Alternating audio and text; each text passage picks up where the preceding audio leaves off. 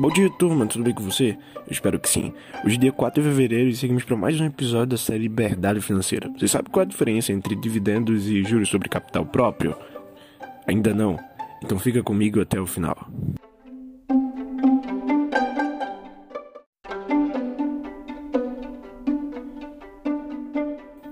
Todo mundo que investe quer ver o seu capital sendo aumentado e investe com o objetivo de ganhar e não de perder.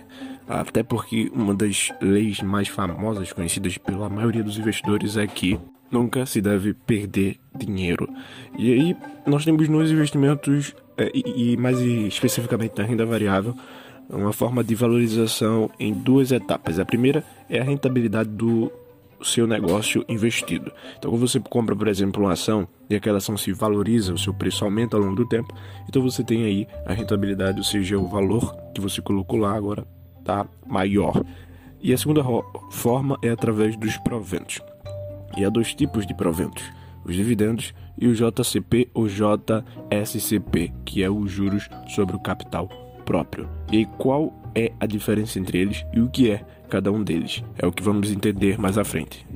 Tanto os juros sobre o capital próprio quanto os dividendos são proventos que caem na sua conta da corretora é, e você vê lá o dinheiro é, caindo na conta. Agora vamos entender mais sobre o que é dividendos. Dividendos é basicamente um dinheiro separado do lucro que a empresa obteve para recompensar os seus acionistas. Então, se você decidir investir naquela empresa, se tornar um acionista, colocando uma parte do seu capital lá, a empresa vai pegar o lucro líquido que ela tem e separar para você. Os dividendos são mais conhecidos que o JCP e o pagamento deve ser aprovado pela CVM.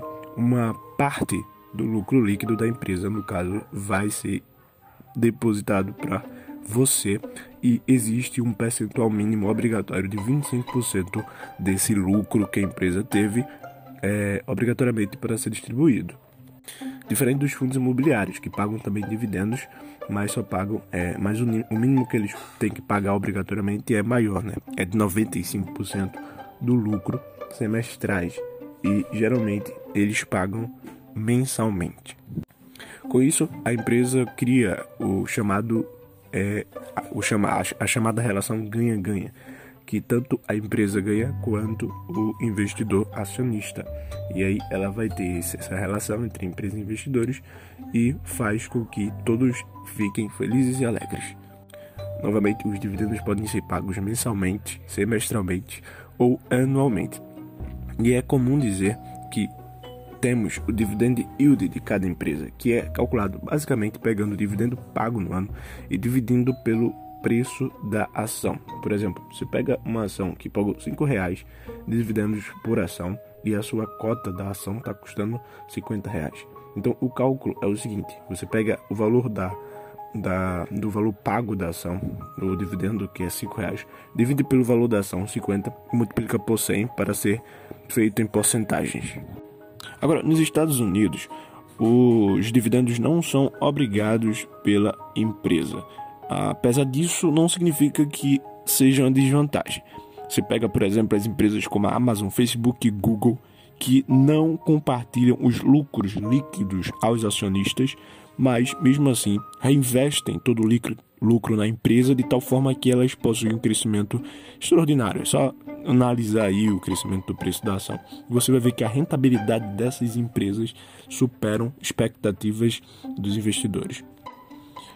Agora, o JCP, que é o juro sobre capital é, da empresa, o juro sobre capital próprio da empresa, é somente para é, empresas e é tratado como despesa nessas empresas.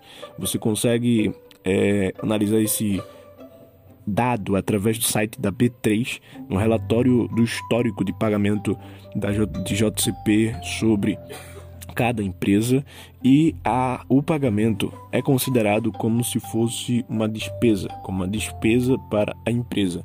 E a diferença drástica, né? As diferenças drásticas entre o JCP e o dividendo são poucas, porque ambos se tornam proventos da empresa para o acionista.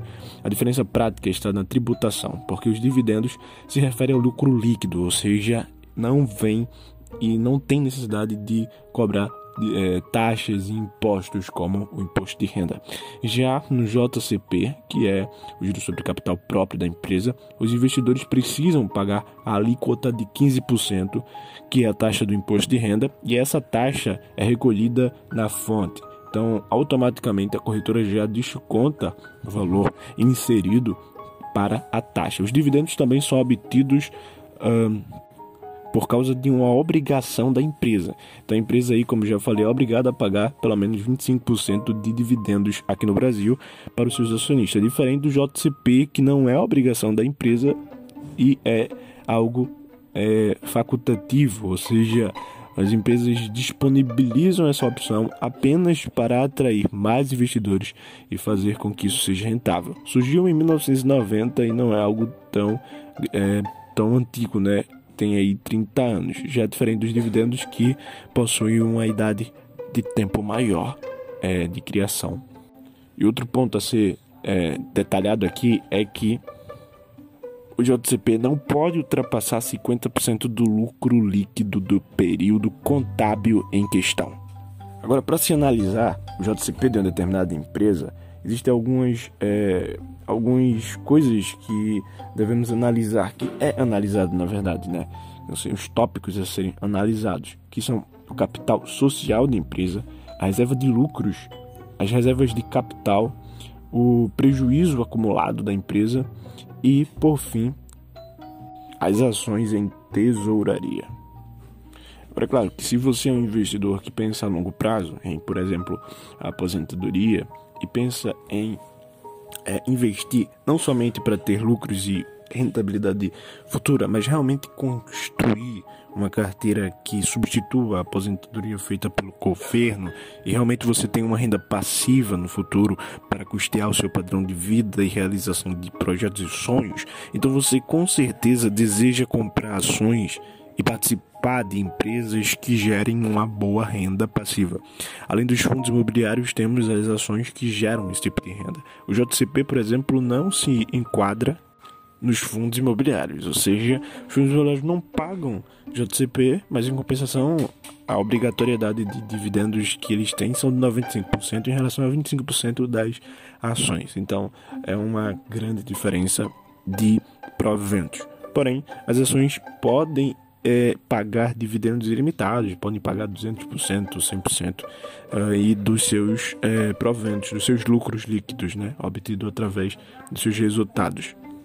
E aí, se você deseja construir uma renda passiva no futuro, então é interessante analisar os dividendos e a capacidade dessa empresa de geração de lucro. Então é importante você identificar o seu perfil de investidor, qual é os objetivos que você tem para o futuro e com certeza que se, se o seu objetivo for construção de renda passiva e aposentadoria, é importante antes de entrar em uma determinada ação ou em um fundo imobiliário, você analisar isso. Apesar de que isso não pode ser o único ponto a ser criterizado para você adentrar em uma ação. E não é, é não é muito raro ver uma pessoa que adentrou em uma ação, que comprou uma ação somente pelos dividendos ou pelos proventos de forma geral e depois se arrependeu.